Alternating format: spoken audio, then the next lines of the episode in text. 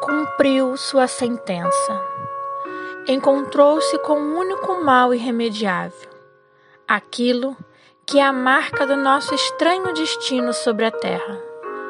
Aquele fato sem explicação que iguala tudo que é vivo num só rebanho de condenados, porque tudo que é vivo morre.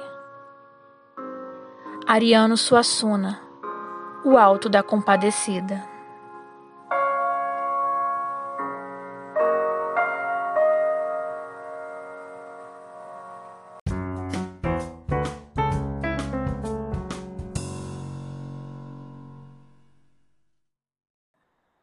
Olá, bem-vindo ao Teta de Sócrates, um podcast de bate-papo descontraído com especialistas de diversas áreas das ciências humanas. Vem e deixa a teta te alimentar. Eu sou Sara Correia e estou aqui com Juliana Magalhães e essa semana vamos bater um papo com Camila Alves Jordan, doutora em História Antiga pela Universidade Federal Fluminense e professora substituta de História Antiga pela UFRJ. Atualmente está no pós-doutorado na UF. Então, Camila, é doce morrer no mar? Bom dia, boa tarde, boa noite, para a hora que vocês estiverem ouvindo aí, pessoal. E obrigada, Sara, e obrigada, Juliana, pelo convite. Para o Caíme, seria doce morrer no mar, sim. Era um admirador do mar, vivia desde a infância aquela experiência, mas para os gregos não era nem um pouco satisfatória essa morte nesse ambiente marinho. É, minha pesquisa, do doutorado, sobretudo, é, trabalhou exatamente com essa temática, a morte no mar. Como é morrer no mar? Como são as representações construídas pelos gregos sobre essa experiência de morte no mar? A morte é uma experiência que todas as sociedades no mundo inteiro, ao longo de toda a história, experimentam. O vivo morre em algum momento. E a forma com que a gente lida com essa morte também passa pelo fato da forma com que se morre. Então, morrer no mar morrer numa situação de selvageria, que era o imaginário grego, longe do que era civilizado, né, como eles compreendiam, que era a cidade, era algo completamente bárbaro, era algo, algo completamente violento.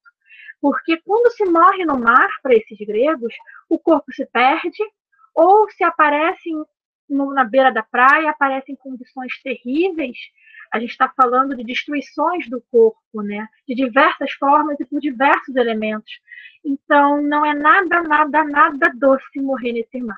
Pelo contrário, é muito temerário e muito horrível no imaginário grego.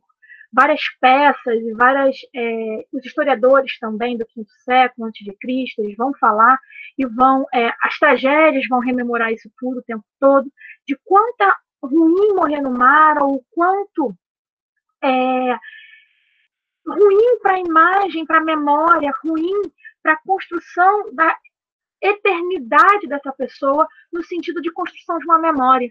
Então, a memória vai sendo apagada. Né? Inclusive, existe uma ideia do José Carlos Rodrigues, que ele vai dizer a morte é uma morte total quando ninguém mais lembra desse morto. Então, a gente precisa estar lembrando dos nossos mortos, porque eles continuam sempre um pouco vivos. Então, a gente também não pode abandonar é, para números e estatísticas, como a gente tem visto hoje, cada vez mais, né? Então, a gente consegue pensar essa relação não só da morte no mar, mas na própria forma de pensar a morte, é, e não colocar isso para números e estatísticas, mas sim nominá-los e sim torná-los memoráveis. Então, para o caso do grego, morrer no mar não é nada interessante. E olhando hoje para o Mediterrâneo, Camila, quando a gente vê, passou a ver, principalmente a partir de 2015, a morte de muitos refugiados, é, tanto do Oriente Médio quanto de diversos países do norte da África e é, da África Central, morrendo em deslocamento, saindo das suas regiões para a Europa. É, isso te lembra um pouco da relação é, que o Mediterrâneo teceu através desse imaginário da morte? A minha experiência no doutorado, logo no primeiro ano, passou exatamente por isso. Eu escolhi o tema é, Morte no Mar, na verdade, surgiu um germenzinho lá, assim, do início, né, germinal mesmo, já na graduação. Então, quando eu pensei, o que será que acontece com morte no mar? Mas só no doutorado que eu consegui desenvolver realmente a pesquisa. No entanto, em 2015, então, no finalzinho do primeiro ano de doutorado, começou a aparecer muito forte na mídia é, mundial é, a questão da, da, morte desses refugiados, desse, pessoal que saía de situações horríveis, e é isso que sempre, desde o início, me impressionou muito, é porque eles se lançavam no mar num desespero por uma travessia que a probabilidade de morte era altíssima, mas ainda assim, no meio do desespero, eles se lançavam ao mar tentando uma vida melhor ou tentando fugir daquele horror que eles viviam. Então, era melhor tentar arriscar-se no mar e talvez sobreviver a esse mar do que ficar onde estavam. É, e isso acabou alimentando muito a minha própria pesquisa, a forma com que eu começava a olhar né, essa questão da morte no mar. Principalmente quando, é, e aí foi quando acho que explodiu, em setembro de 2015, né, explodiu a cena e, e impacto visual, acho que isso ajudou muitas pessoas a entenderem o horror que aquela região estava vivenciando, foi a morte do menino sírio, de três anos, Aylan Kurdi, é aquela criança que todo mundo lembra. Eu, lembro, eu, eu, me arrepio toda vez que eu falo sobre isso, porque é uma criança com corpo largado na praia. Aquilo era apenas um exemplo de centenas de milhares, quantas vezes a gente é, não olhou para isso, sabe? A gente pensa a humanidade não olhou para esse horror, para tudo, para tudo isso. Então, eu fiquei imaginando muito essa situação porque dialogava completamente. É, é história antiga dialogando com a contemporaneidade. Então, vi minha pesquisa, já que tem tanta gente que fala, ah, história antiga, para que, que serve isso, aquilo. A história antiga mostrou ali para mim a própria contemporaneidade. Eu via na mídia, de certa forma, a minha pesquisa. E o quanto chocava esse aparecimento dos corpos. E os gregos relatavam isso também. O corpo, a gente tem estelas funerárias que falam mais ou menos isso, né? Que o corpo foi encontrado, então, por um desconhecido, enterrou porque você não pode deixar o morto sem um enterramento. O grego tem muito isso em relação aos seus mortos. Então, aquilo ali foi permeando a minha pesquisa de tal forma que quando eu fui a primeira vez para Atenas, eu não esqueço nunca, quando eu olhei para o mar Mediterrâneo, da forma com que a gente vai chegando né, de avião em Atenas, eu só conseguia pensar quantas pessoas não morreram aqui, desde os meus gregos até essa, esse pessoal que está morrendo agora. E tem gente lá tentando atravessar até hoje. Começou em 2015, ficou ali em 2015, início de 2016, depois a mídia parou de falar e como se desaparecesse esses mortos. Não, estão lá fugindo até hoje. Então, é, fugindo e morrendo, essa é a questão, fugindo e morrendo até hoje. O horror que eu vi ali na mídia, eu consegui imaginar os meus gregos também passando quantos não eram é, as embarcações que viravam. A gente tem uma arqueologia subaquática crescendo muito fortemente nas últimas décadas e, e trabalhando não só com a materialidade do, do, barco e os produtos que circulavam, mas também outras formas de análise. Então, a quantidade, as regiões onde tinham mais naufrágios. Então, é, todo esse horror que os gregos vivenciavam, né, da morte no mar, eu vi ali aparecendo indubitavelmente na minha frente. Então, era uma experiência do passado que era presente. Talvez um pouco diferente que os gregos, quando vão, né, ou comercializar é, produtos, ou mesmo na diáspora, ali do sétimo, sexto, quinto século antes de Cristo, outros são os intentos por trás. A gente não está falando necessariamente de uma fuga de uma guerra, mas a gente está falando aí a depender e tudo mais, de como se pensa a história, mas de maneira geral estariam fugindo de crises, e crises alimentares, inclusive, inclusive a crise política, né? A gente está falando também de um momento que as tiranias surgem, então a aristocracia precisa é, dar um jeitinho de sair dali e, e avançar. Então a diáspora grega que vai criar outras colônias, outras cidades, é, tem um contexto um pouco diferente em relação ao que a gente vê dos migrantes é, fugindo de, de regiões em guerra, de conflito, e que morrem no mar por conta disso. Mas, ainda que o contexto seja diferente, o resultado final é muito parecido. É a questão mesmo dessa morte no mar. E, e, uma coisa, uma coisa curiosa, assim, é. É, eu tenho uma relação complicada com a morte. Eu não gosto de pensar sobre. Não, não sei, não sei. Não me pergunte como eu fui parar nesse tema, um tema que eu sou apaixonada, que é trabalhar. Mas quando eu começo a pensar na nossa própria existência, na minha própria existência, das pessoas que eu conheço, a coisa é muito diferente, né? A realidade, uma coisa é você pesquisar no mar lá, antigamente, dois mil e poucos anos atrás, outra coisa é você pensar na sua própria efemeridade. E isso dá um horror, dá uma angústia. É um tema complicado. Eu ia perguntar exatamente isso, Camila. Como você chegou nesse tema e como você lida estudando isso? Porque, como você mesmo, mesmo disse, é, embora se você não souber responder, também não tem problema. Não, sei, sei. Assim, não tem uma não souber responder que eu digo, não tem uma resposta para isso. Tem coisas que nos atraem, sim, é como você está falando. Algo é o distanciamento do objeto, e outra é você pensar sobre sua própria morte, que acabou. Mas, ao mesmo tempo, é, você falando sobre o, o pequeno refugiado que foi encontrado na praia, né, do Alan, o garotinho. Aylan, isso. Aylan, obrigado. E, assim, e como é algo que quando você começa a falar de um refugiado que morreu na praia, pelo menos no meu caso, já me vem à cabeça aquela cena, porque é realmente chocante. Então, assim, como lidar? Então, como chegou a esse tema, é, por, pelo distanciamento né, que você tem do objeto, e como você lida com ele, porque mesmo estando distante, hoje em dia você consegue fazer essa correlação entre o, o antigo e o contemporâneo. Então, Sara, é um tema que envolve muitas etapas, na verdade. E eu brinco porque sempre o tema me escolheu. Eu nunca escolhi o tema, é ele que vem sempre a mim. E é quase que de uma oposição à forma né, com que ele aparece. Eu sempre tive essa, esse mal-estar com relação à morte, sempre tive esse mal-estar, mesmo antes de começar a pesquisa mas acabou talvez no início fosse uma forma de, sabe, quebrar o tabu que inclusive é o que a gente vivencia, né, na sociedade contemporânea é isso. Ninguém quer falar de morte, ninguém quer ver a morte, ninguém quer ficar passando na frente de cemitério. Eu mesmo tenho horror ao cemitério, fui ao cemitério na minha vida, eu acho que foram duas vezes, três vezes, perdão, três vezes eu fui ao cemitério na minha vida. Eu, inclusive, não fui a enterro de parentes muito próximos meus. Porque eu falei, eu não quero ter essa experiência, sabe, de vivenciar de fato a finitude. Mas o que é interessante é que, apesar da ideia ter começado lá na graduação e ter demorado a começar a se desenvolver realmente, só no doutorado, é, essa questão de como a, o tema veio é até engraçado. É engraçado apesar do tema, mas porque eu sempre tive horror da questão de ver até caveiras no texto, no texto de, de, de, de pesquisa. Eu fiz uma disciplina com a professora na época da graduação, a professora Adriane Barão Tacla, e eu falei para ela que eu tinha uma técnica, porque eu não gostava de ver a caveira, eu não gostava de ver o enterrado ali, sabe? Aqueles restos funerários.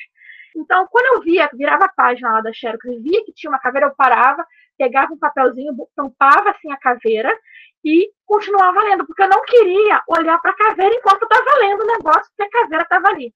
Aí, quando eu escolhi o tema de morte no mar, a Adriane veio, né, falar, como assim, Camila, você vai trabalhar com morte, você tem tanto, né, coisa. Aí eu falei, mas tem uma coisa, Adriane, a morte no mar não deixa caveira.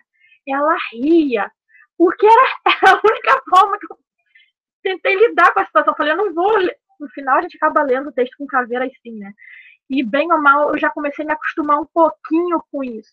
Não me sinto confortável, mas já consigo não precisar tampar, eu só evito olhar quando eu leio o texto ou quando tem algum slide. É exatamente essa parte da resposta, né? Eu não lido muito bem, mesmo com a questão de uma pesquisa, e eu continuo pesquisando relativamente essa questão da morte no pós-doc, né? Eu trabalho com a questão do mar ainda, mas o mar como uma linearidade de várias regiões do mundo de Deus e dos homens e dos mortos, então, eu continuo no tema da morte. Eu, eu gosto de ministrar disciplinas e minicursos em relação a isso. E, ainda assim, a forma com que eu lido é péssima. Eu não, eu enquanto Camila, não enquanto pesquisadora, porque enquanto pesquisadora tem, de certa forma, um distanciamento temporal, espacial e emocional, né? Eu não, não ignoro essa parte do distanciamento emocional, mas eu, Camila, enquanto indivíduo na sociedade, eu não lido nada, nada fácil com isso.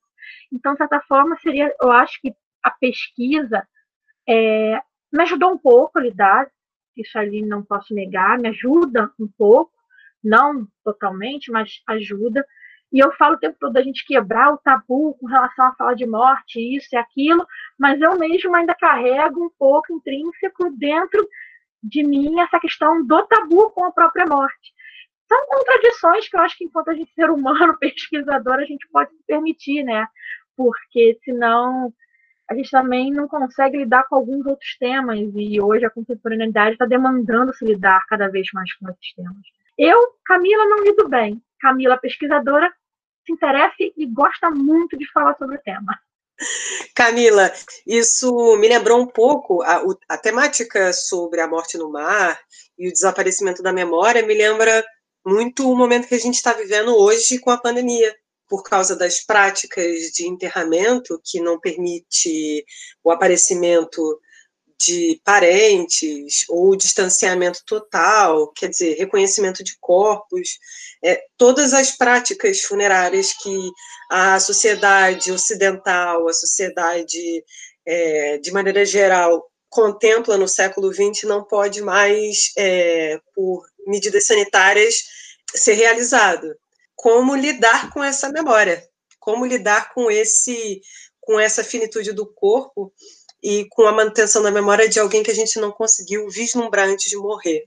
A epidemia foi outra pancada, né, com relação ao tema da morte, porque, como estava falando antes, se durante um século a gente começa a criar um distanciamento é, cada vez maior das práticas funerárias, ou a gente cria um, é um movimento de hospitalização e depois passar, né, o moribundo sai do hospital direto para uma casa funerária, não a, a, família em si não tem um envolvimento com a realização dos ritos, só ali velando, a, e o tema da morte cada vez sendo mais afastado, né, e, e pensado para longe das vistas da sociedade, que é isso que se constrói como, como tabu, a pandemia trouxe uma mudança da realidade completamente uma mudança de que a gente começou a falar de morte o tempo todo. Mas não que a gente não falasse antes, porque a gente tem, é, basta ligar a TV num jornal, não precisa nem ser esses jornais é, que, você, que é focado exatamente na violência, mas o jornal cotidiano, ele sempre falou de morte, ele nunca, né, a violência. Só que acho que a epidemia, a, a epidemia né, a pandemia, ela trouxe uma mudança nessa forma de falar da morte. Primeiro, porque a morte, diferente da violência, da morte com violência, que a gente não fala nas conversas, as questões pandêmicas passaram para a conversa do dia a dia. Então, a gente em família, ou então vai falando com um com o outro, mesmo com distanciamento no início, né, que hoje em dia distanciamento praticamente está inexistindo né, no nosso país, apesar da segunda onda estar tá lá na Europa trazendo tudo de novo, um número crescente muito rápido, mas aqui, quando começaram essas conversas, começou a se falar da morte, da morte, e não era morte de qualquer um. Porque uma coisa é a gente estar na, na sala assistindo a televisão e falar: ah, morreram 10 na troca de tiros na favela tal. Você não conhece ninguém, você não sabe quem é quem, está distanciado, então, são 10, são 11, são 20, são números. E quando as pessoas começaram a falar da, da morte por pandemia, não era, ah, morreram cinco, morreram, como a gente já tem hoje, hoje dia de hoje, né? É, batendo 160 mil mortes aqui no Brasil, mas não era assim. Ah, morreram tantos. Morreu fulano, morreu ciclano, morreu meu vizinho, morreu meu amigo, morreu meu familiar. Então, morreu quem eu conhecia. E isso mudou, eu acho, um pouco a perspectiva da forma com que a gente passou a encarar um pouco a morte. Eu espero que mude de fato, porque não era uma morte de números mais agora. Tudo bem que a gente usa o número para criar um choque também. Hoje eu tive um choque é, em relação a isso, estava lendo uma reportagem, e eu tinha mais ou menos a noção de quantidade de mortes e tudo mais, mas quando eu comecei a ver a comparação com alguns países, na Grécia oficialmente não tem mil mortos por Covid. Não tem nem mil, acho que são 620 oficialmente. A gente tem 160 mil no Brasil. Aí vão dizer, ah, proporcionalmente o país. Não, gente, é, mesmo com a proporcionalidade, é, é, impressionante o número que a gente alcançou. E, e são pessoas, é, e isso que me choca. E você, Ju, fez uma comparação interessante, porque é exatamente isso. Os números são pessoas que não se nomeiam, são estatísticas. E tem um projeto interessante para caramba, é, do Edson Pavone, Edson Pavone, que começou, mas rapidamente foi aceito e recebeu a contribuição de muitos outros, que é um site, Os Inumeráveis, que é um site que vai reunir, é um memorial, na verdade, né, que reúne é, o nome das pessoas e um pequeno epitáfio sobre aquela pessoa. E quem alimenta esse projeto são os próprios familiares que perderam. Então, eu, eu achei ótimo essa, essa, essa, essa, essa criação, porque inumeráveis, porque a gente não tem como numerar, são perdas, são pessoas que se perdem, mas são pessoas que são memoráveis, são pessoas que são nomináveis. Então, diferente daquele pessoal que vai morrendo nas favelas, seja o bandido, seja a polícia, são números, sem nomes e sem rostos. Aqui a gente está criando, né, com essa contribuição coletiva, criando o nome dessas pessoas, criando a história dessas pessoas. Então, criando um memorial, não deixando a memória morrer. E os gregos, aí fazendo essa ponte, os gregos tinham essa preocupação de criar cenotáfio. Mesmo quando um indivíduo, né, a pessoa morria no mar, o corpo sendo encontrado ou não, era feito um, algum ritual funerário em relação a isso, pelo menos uma demarcação espacial de que existia um indivíduo que deveria poderia estar enterrado ali. Então, os cenotáfios, eles são fundamentais. Os ritos funerários mudaram, principalmente no início da pandemia. A gente via reportagens, eu me lembro também me chocou muito, de caminhões saindo com corpos de uma cidade para outra na Itália, porque a cidadezinha não dava conta de enterrar todo mundo da forma que deveria. A gente via cenas do defunto, uma pessoa presente e um ministro religioso que fosse fazendo a realização do rito fúnebre. Então, a mudança que a pandemia trouxe para os ritos fúnebres é enorme. E para os gregos também tinha que mudar. E era essa uma das características que eu queria investigar na minha, na minha tese. Era entender como funcionava essa mudança dos ritos funerários.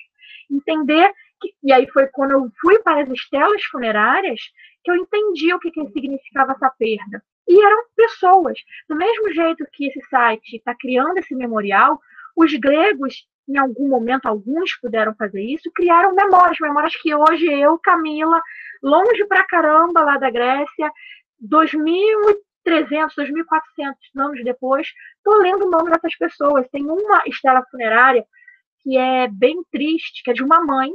São pouquíssimos versos, são estelas pequenas, são versos né, pouquinhos mesmo, de uma mãe que não sabe se o filho está morto ou se está vivo. É mais ou menos o que a Estela fala. Mas se estiver vivo, ela espera que esteja bem. Mas se ele estiver morto, ela fez ali um memorial para ele. Eu arrepio, porque tão terrível quanto imaginar o menino, o Ailan, morto na beira da praia, é imaginar que lá atrás também teve essa mãe que não sabia se o filho estava vivo ou estava morto. Que é mais ou menos aí, foi por ali que eu comecei também a caminhada da pesquisa do doutorado, foi a questão do desaparecimento dos corpos. Não exatamente no mar, mas o desaparecimento dos corpos, dos corpos dos indivíduos durante os governos das ditaduras civis, militares ou militares na América Latina.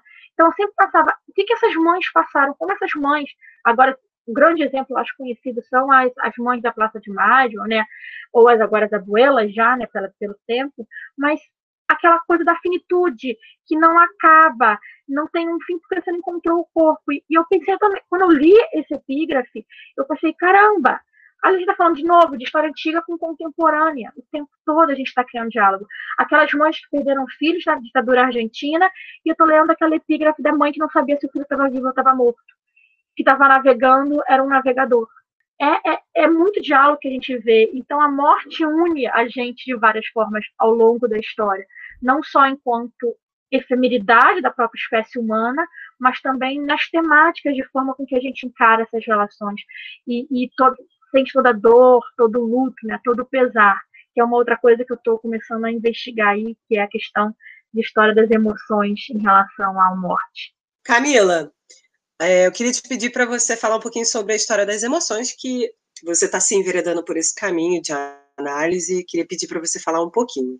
Mas antes de você falar, eu queria fazer um comentário a respeito do que você estava falando antes, me lembrou é, de uma disciplina é, sobre ditadura argentina que eu fiz com o professor Norberto, professor de História da América da Universidade Federal Fluminense. Ele passou alguns filmes sobre ditadura militar, e um dos filmes que eu não vou lembrar, não vou lembrar o nome do filme, mas eu lembro que uma cena me marcou bastante, enfim, as pessoas são jogadas no mar de um helicóptero na região da Patagônia, Argentina. É, e aí a, a última cena era justamente isso era uma guerrilheira montoneira sendo jogada no mar junto com outras pessoas. Ela estava viva, enfim, é jogada no mar. E aí eu lembrei exatamente sobre o que você falou da relação é, com esse imaginário da ditadura. O mar foi utilizado com, como instrumento de apagamento, não só na ditadura argentina, mas também na ditadura brasileira.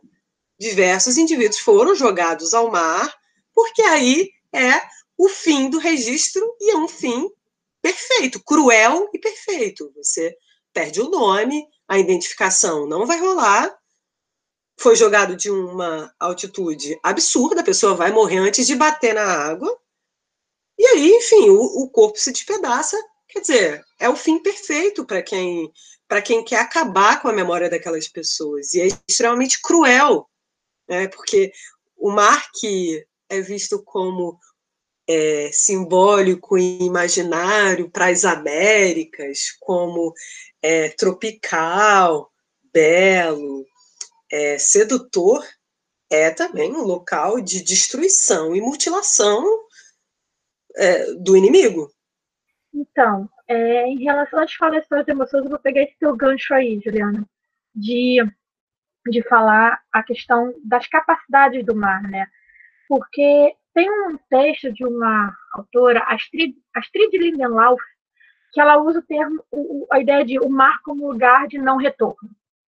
Eu gosto muito desse, desse texto, porque ela vai mostrar as capacidades que, que o mar vai construir, né, de desaparecimento dos corpos e de produtos e de materiais. Inclusive, é, Heródoto, ao longo das histórias, né, dos livros, é, vai ter várias vários comentários, eu até escrevi um artigo na época sobre isso, sobre a questão de esconder os crimes, né? Que é exatamente jogado ao mar, uma forma de esconder é, ou a morte de alguém, ou algum bem, algum material. Muitas vezes, inclusive, tentando apagar a memória de certos políticos ou certos indivíduos, se jogava até estátua desses indivíduos no mar.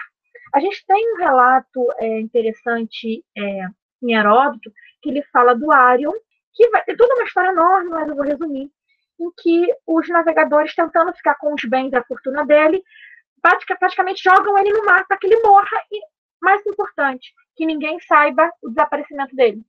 Que ninguém saiba que ele foi morto, porque o mar vai encobrir. Dificilmente quem morre no mar vai ser jogado para a praia geralmente o que acontece é a degradação de fato do corpo, a destruição dos corpos, né? a mutilação desse corpo até uma não identificação, isso seja em que período for.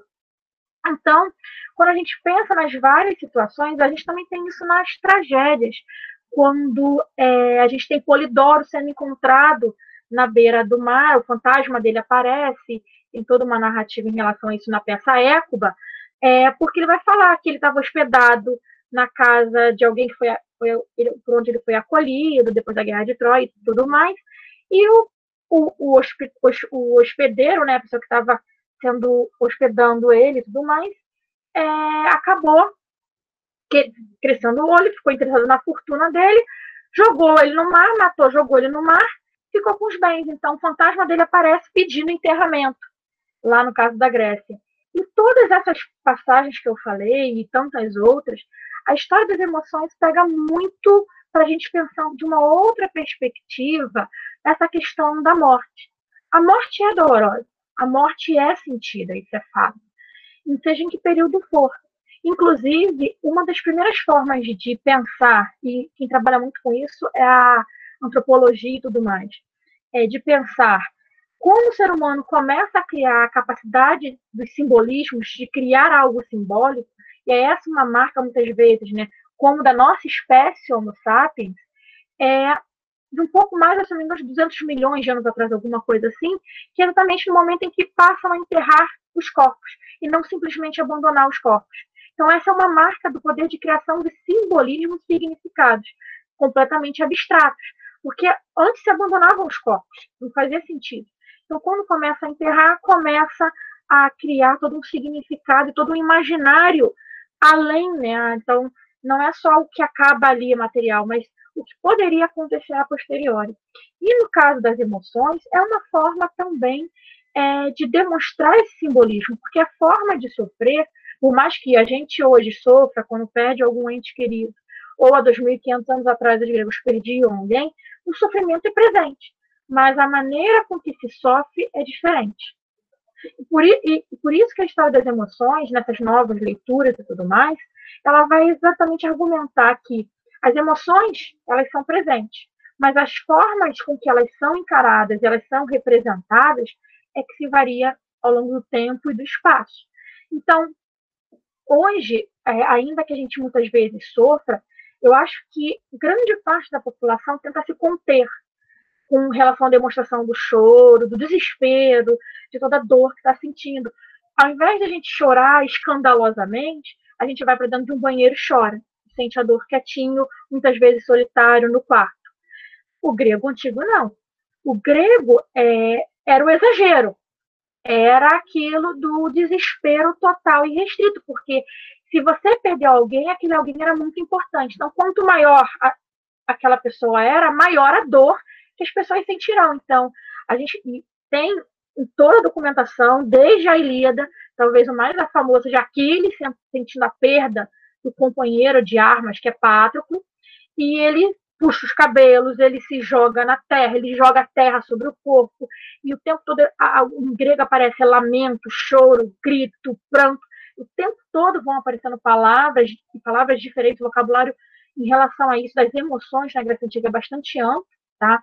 Então, o tempo todo ele vai demonstrando dor, sofrimento, e aquilo vai misturando com raiva, vai misturando com o sentimento da vingança, que é a cólera de Aquiles, que vai começar a abrir a Ilíada. Vai lembrar que a própria Ilíada começa, o primeiro texto do mundo grego, né, começa com menin, que é a cólera ou ira. Então, a primeira palavra em grego é um sentimento, é uma emoção. Então, as emoções estão presentes com relação aos ritos, só que é aquele desespero, principalmente das mulheres. As mulheres puxam os cabelos, as mulheres se jogam na terra e gritam, e choram, e entoam cantos, que é o goós.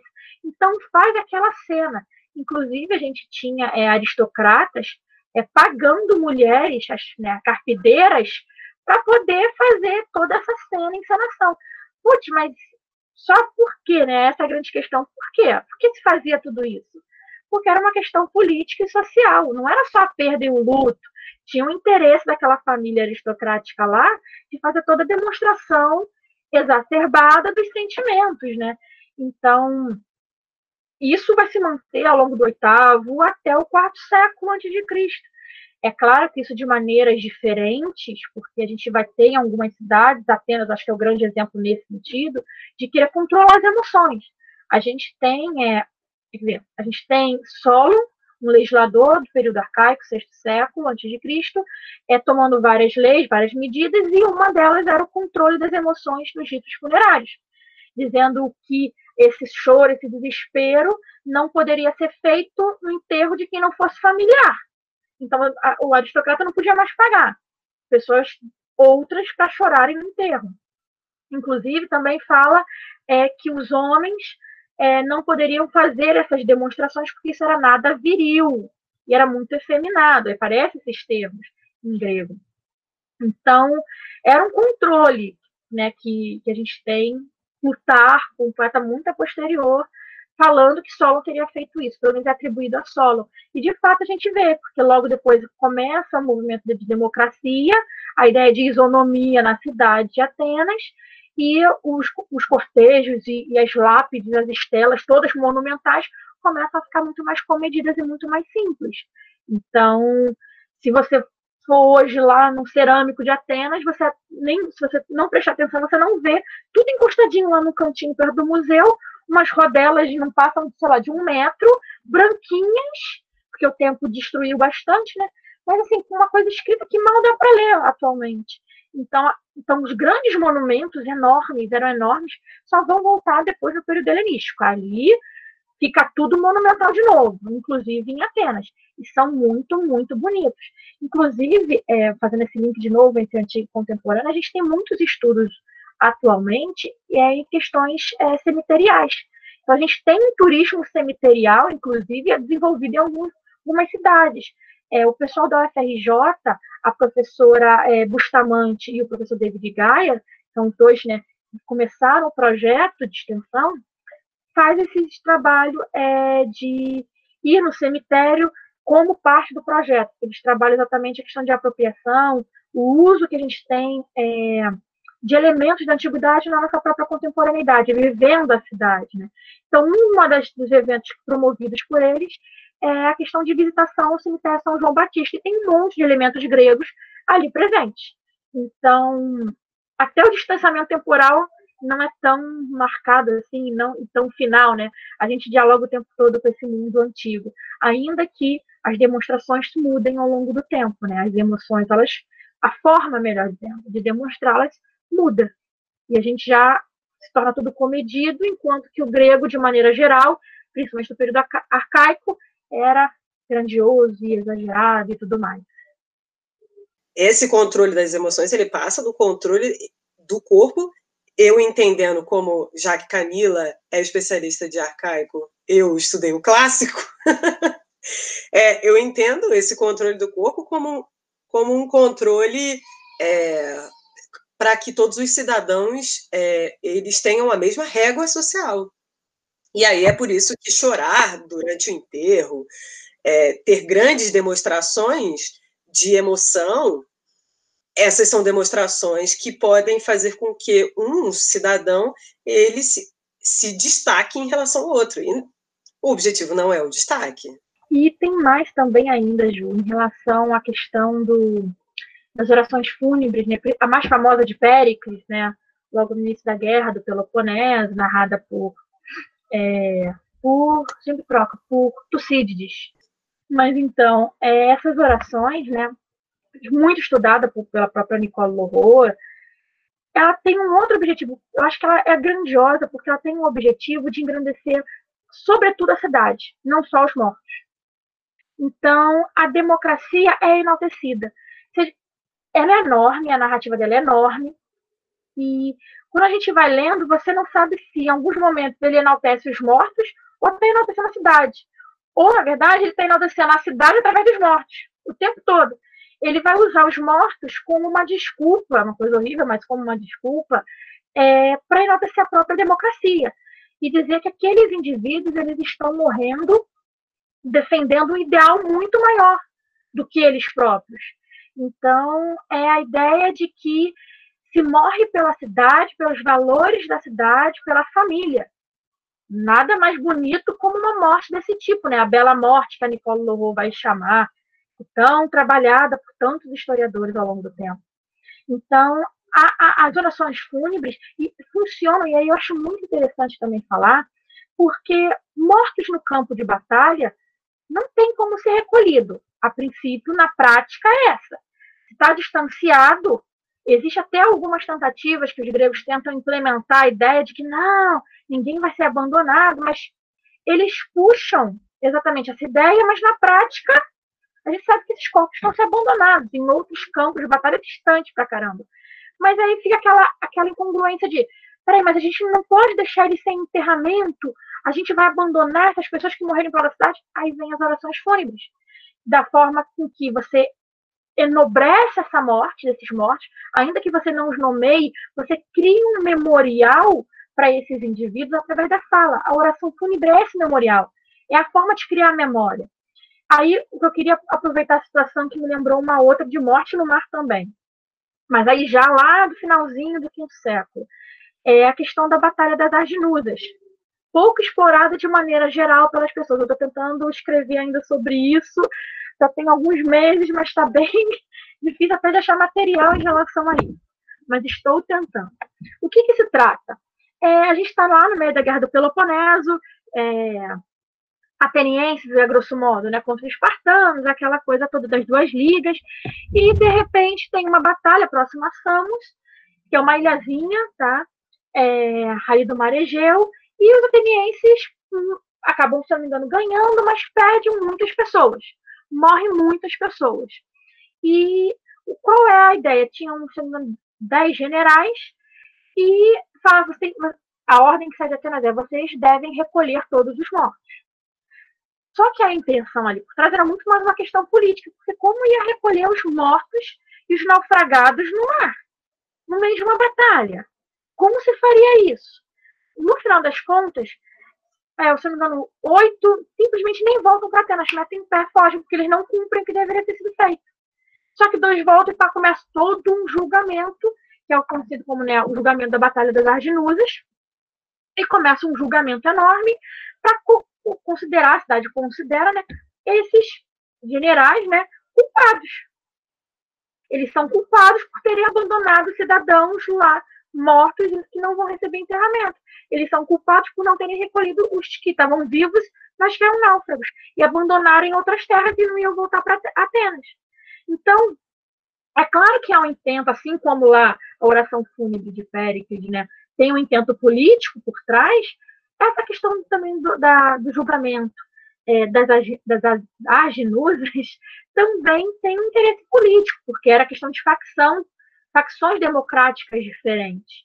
Então, interesses diferentes, né? aristocracia brigando por essa liderança da democracia. Mas usa-se exatamente a desculpa dos mortos no mar para um artimanho, para uma análise ali de uma situação completamente política, que nada no fundo, no fundo, tinha a ver com realmente os mortos no mar. Então, os mortos também são usados como uma desculpa para uma política da cidade democrática. Sim, claro.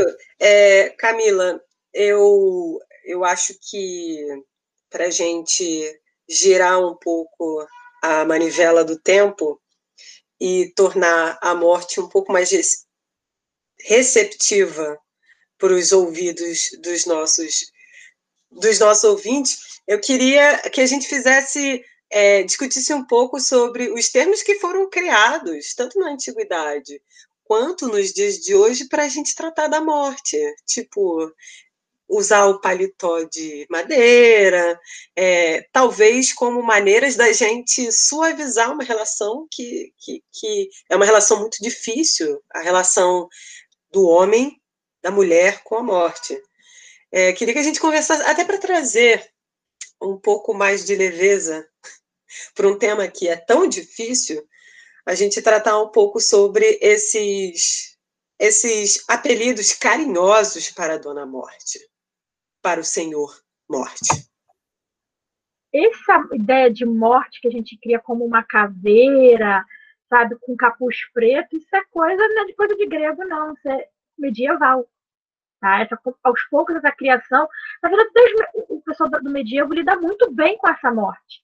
Eles fazem todo um trabalho é, livros e livros que falam sobre como lidar com a morte e como é, como se relacionar e como se desenvolver e como passar pela situação de, de mortandade, principalmente porque sabe que as taxas de mortalidade na antiguidade, no medievo, na idade moderna eram altíssimas. Hoje também são, não deixa de ser, mas a probabilidade de morte em alguns momentos históricos, como inclusive hoje a gente está vivendo, é muito maior. Então, acaba criando, desenvolvendo uma literatura especificamente para a questão é, da morte, já na Idade Média. Mas eu acho que, e aqui é até uma coisa interessante, né? Como eu falei anteriormente, a forma de lidar com a morte é sempre muito complicada. Então, a gente acaba criando uma certa válvula de escape ou tentativa de amenizar um pouco a situação quando a gente está lidando com essa temática, que é uma temática, eu reconheço, pesada, apesar da gente não poder negar, né? O tempo todo que ela está presente, de certa forma, o tempo todo. E é interessante porque, então, na área das ciências humanas, é acreditado que o único animal, o único ser vivo que concebe que a vida é efêmera, então cria todo um campo de representação imaginário para a morte é o ser humano. Então é por isso que a gente cria ah, mas a gente vê ações é, de outros animais, por exemplo, chimpanzés, gorilas que têm muita proximidade tudo mais com a nossa espécie, e outros animais que continuam carregando, às vezes, o filho morto, justamente para não abandonar o filhote, né, no caso, mas para não abandonar, mas a ideia de criar um campo simbólico para isso é o ser humano, como eu falei. É, para criar um enterramento, criar um local especial e criar um imaginário de vida além que também tem essa questão, né? O que vem depois? Essa é uma grande questão. Mas tem um filme que eu gosto muito, que lida, acho que de maneira ao menos em certo momento, né, lida de uma maneira divertida ou mais leve com a morte, que é o filme Pat Adams. Eu acho que é um filme super conhecido, não, não me lembro nem o ano dele, mas ele tem bastante tempo. E no filme Pat Adams, é, tem um momento é, que o personagem interage com o outro, né, o personagem principal, é, que, era um, que ia um médico e tudo mais, e ele vai interagindo com um homem que era moribundo no hospital, e o cara já à beira da morte começa nessa interação a falar formas engraçadas é, sobre se referir, né, como se refere à morte. Uma das formas, né, que eles encontram de falar sobre essa morte é, é exatamente várias, vários desses versos, como é, paletó de madeira, bater as botas, ir para a terra dos pés juntos, tomar o chá da meia-noite, e vai fazendo vários desses, desses, desses, desses, não são nem versinhos, são ditos populares, né?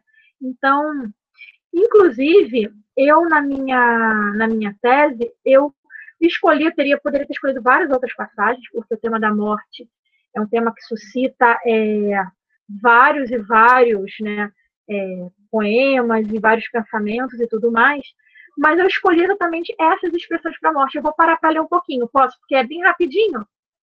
Eu vou ler aqui rapidinho. Então, as expressões da morte que passam no filme e algumas outras que eu fui encontrando.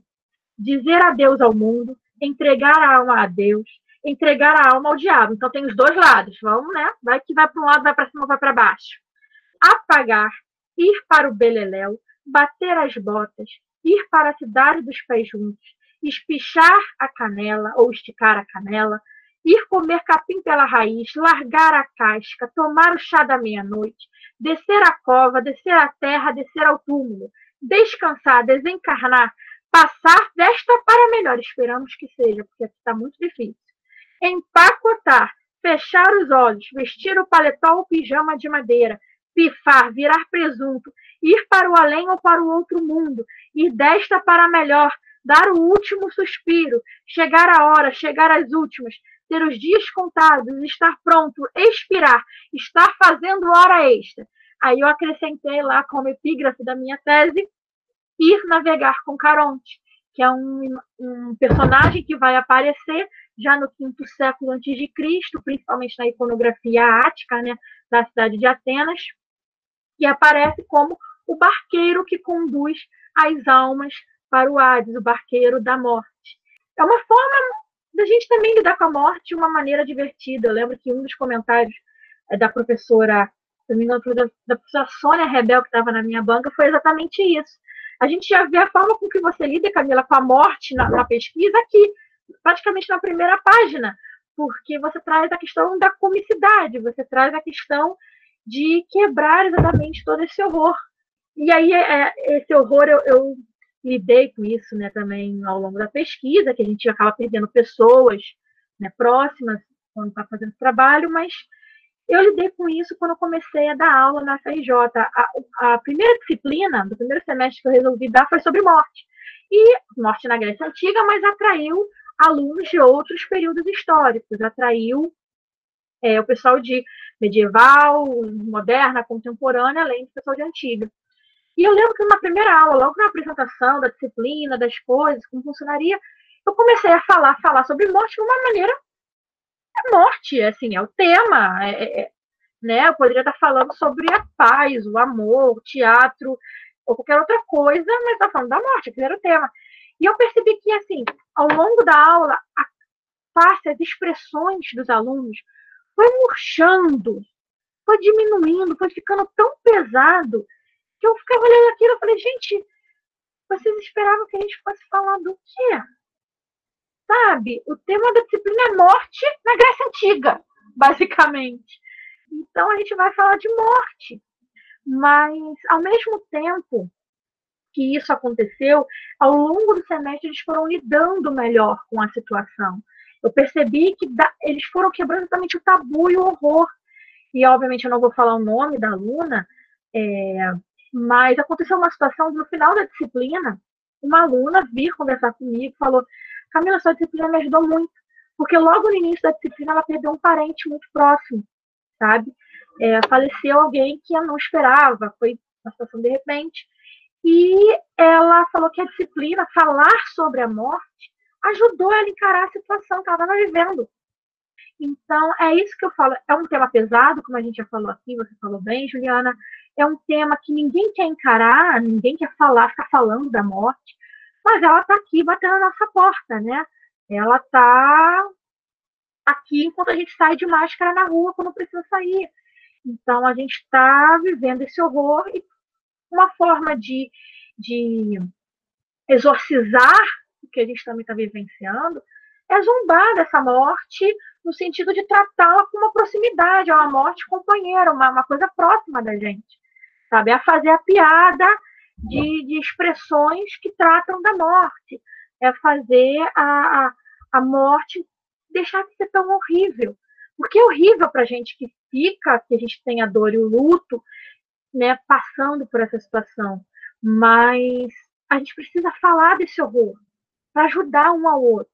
Porque quanto mais a gente se negar a falar, quanto mais continuar sendo um tabu, mais a gente vai é, esconder, esconder as emoções, esconder os sentimentos. A gente precisa, por isso que o site lá, Os Inumeráveis, é extremamente importante, é para marcar a memória dessas pessoas, para que elas não se tornem números, é para serem lembradas, é para serem faladas, é para serem continuamente rememoradas. Eu acho isso extremamente importante. Então, é não deixar passar em branco essas mortes de pessoas que existiram, pessoas que sentem, pessoas que são pessoas que viveram e conheceram outras, e, e, e 160 mil mortos no Brasil não podem ser um número, ou ficar na história como um número, precisa ser lembrado como seres humanos, sabe? Eu acho que isso é uma questão importante que a gente precisa é, trazer e o tempo todo. Então, discutir o tema da morte, por mais que seja muito difícil muitas vezes, é, a gente não vai sentar no almoço de domingo, pelo menos antes da pandemia, não sentaria no almoço de domingo e falaria, ah, então, a morte. Ninguém falaria isso, mas eu acredito que a gente precisa sim falar é, dessa morte como uma forma de exorcizar todo o horror e toda a experiência que a gente está vivenciando.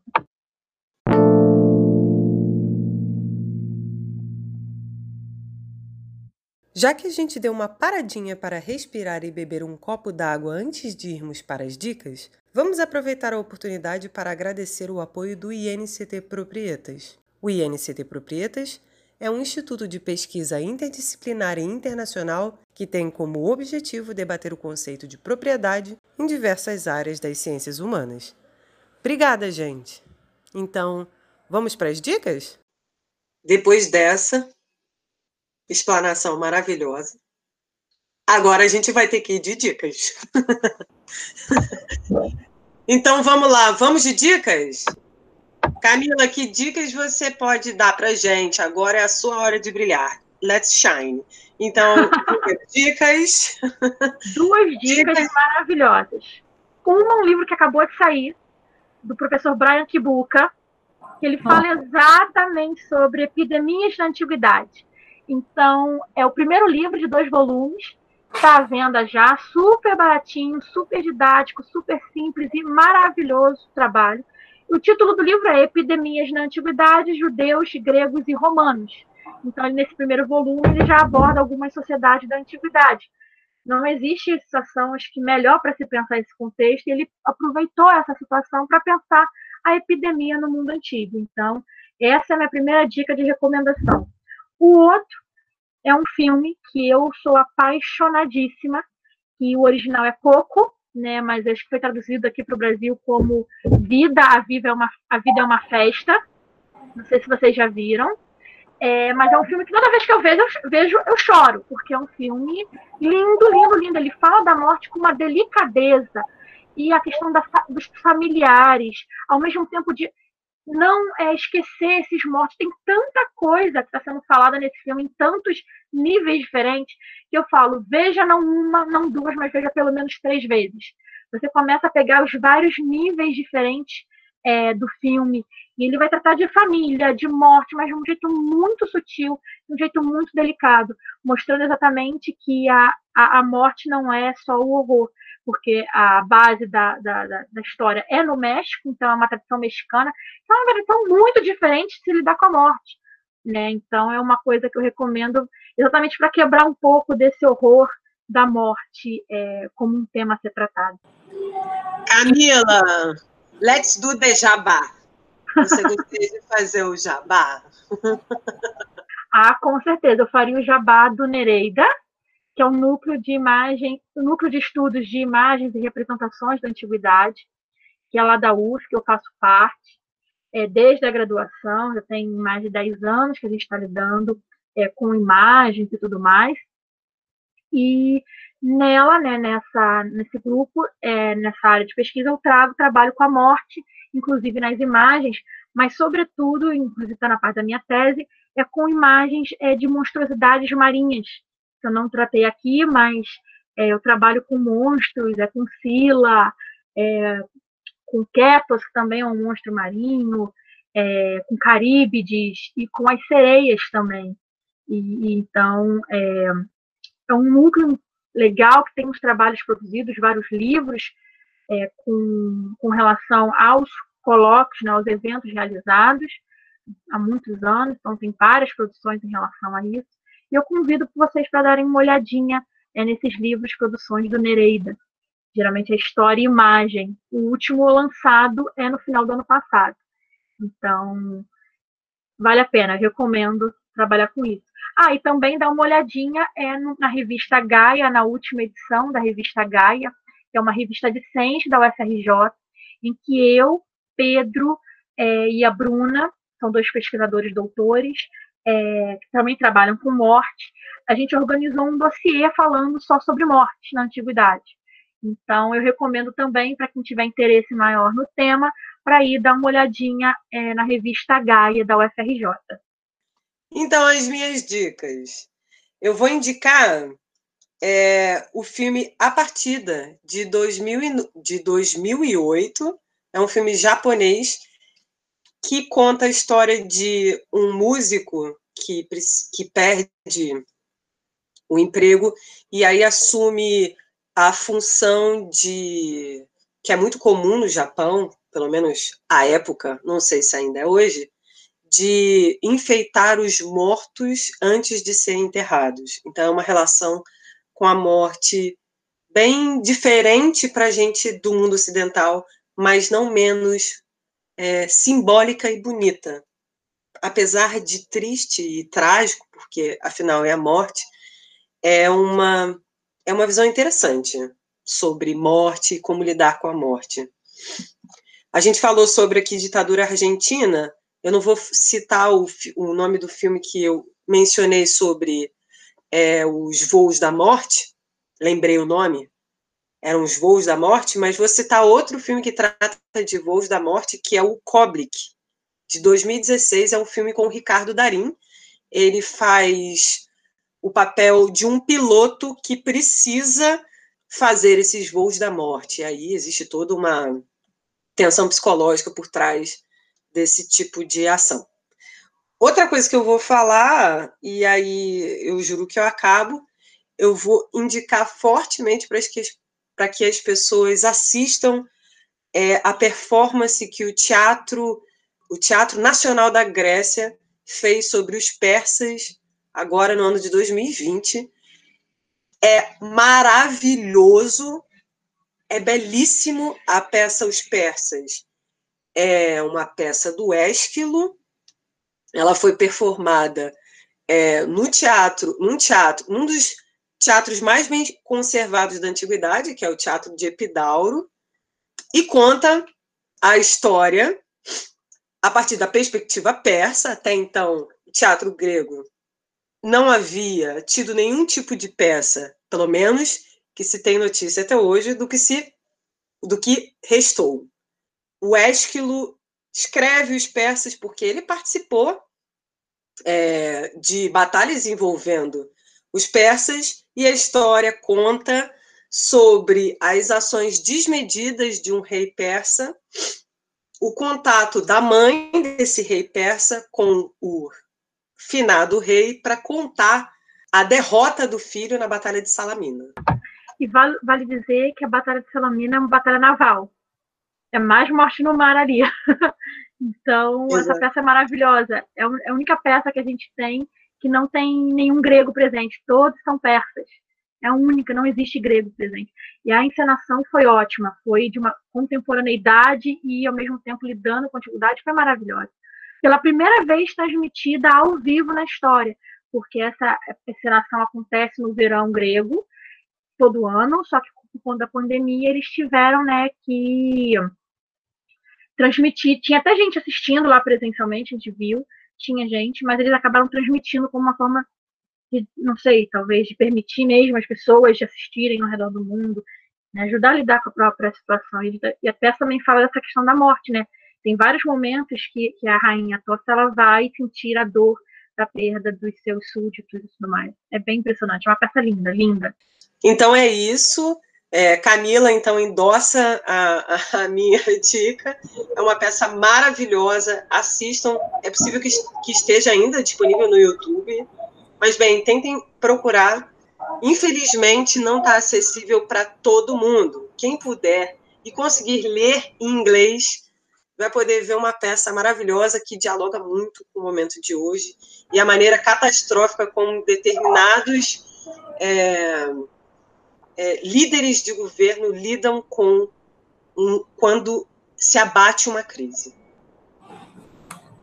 Show! Bom, a dica que eu ia dar era o desenho, mas a Camila já passou, então estou endossando. Uh, Viva a Vida é uma Festa, realmente é muito bonitinho. Eu demorei muito a assistir esse filme, não sei porquê, mas eu fiquei simplesmente encantada com, com a forma como eles lidam com o assunto e mostra também, né, um feriado tão importante que é no a festa do Dia dos, de los Muertos no México. Então, endosso, não que precise, mas não que Camila precisa, que a especialista é, é ela, mas realmente o desenho é muito legal. É, eu vou indicar então o Pat Adams, que a Camila chegou a falar. Esse filme é de 1998 Recomendo que, além da pipoca, levem o bastante lenço. Lenços e lenços, porque o, o filme é. Chega a ser surpreendente. Eu realmente eu fiquei surpresa com, com o desenrolar do filme. Eu não esperava por aquilo ali. Mas também é uma forma bonita de retratar. E um outro filme que retrata retrata mais o luto, né? Bem a morte, né? Como é que é o PS Eu Te Amo. Ele é de 2007 e acho que é o Gerard Butler, né, que faz o marido. Ele, enfim, ele morre, não é spoiler, porque o, o filme é isso. Ele morre. Acho que no trailer já tem isso. Se for acho spoiler, que em três segundos de filme já tem a morte dele, muito é. rápida. Mas assim, é um filme que eu já vi bastante, então assistam. É, é a carta que ele deixa, né, para que, ó, né, e a carta que ele vai ele deixa cartas com coisas que a, que a esposa tem que fazer. Então, isso é uma forma que ele encontrou para que ela lide com o luto, né? Com o, o pós, após a vida dele. Então, é bem bonito, tem uma Irlanda maravilhosa no filme. Então, Camila, muito obrigado pela, por ter aceitado falar com a gente. É, eu sei que é um assunto que, quando você deve começar a falar o que você pesquisa, as pessoas já fazem aquela cara de luto. Mas muito obrigado por ter tratado desse assunto, ter trazido, se conseguiu, né, passar, desculpa, né? Você conseguiu passar o, essa relação entre o antigo e o contemporâneo, que infelizmente a, algumas pessoas da contemporaneidade não percebem como a antiguidade ainda no, está presente, como ela nos afeta. Então, obrigado por ter feito essa correlação, pela generosidade de aceitar falar com a gente, que você volte em outros, né? Que tenhamos a oportunidade de falar mais. A gente está pensando em fazer um só com um assunto de bobeira, indicações, momento hollywoodiano. Juliana não sabendo, não sabendo agora. Mas vamos fazer. Já então... quero. Vou marcar. Juliana, Sara, eu agradeço o convite, a participação, esse tempo que a gente está falando. E obrigada por abrir espaço para falar de um tema que, no meio disso que a gente está vivendo, é um pouco uh, difícil, mas necessário. Às vezes, não é porque é difícil, a gente não tem que falar, é necessário. Então, obrigada pelo convite, obrigada por quem está ouvindo a gente até agora. Uou! Então, gente, obrigado. Semana que vem tem mais. E obrigada pela sua paciência e pela sua audiência. Estou copiando de alguém que eu não sei quem, mas obrigada e até semana que vem.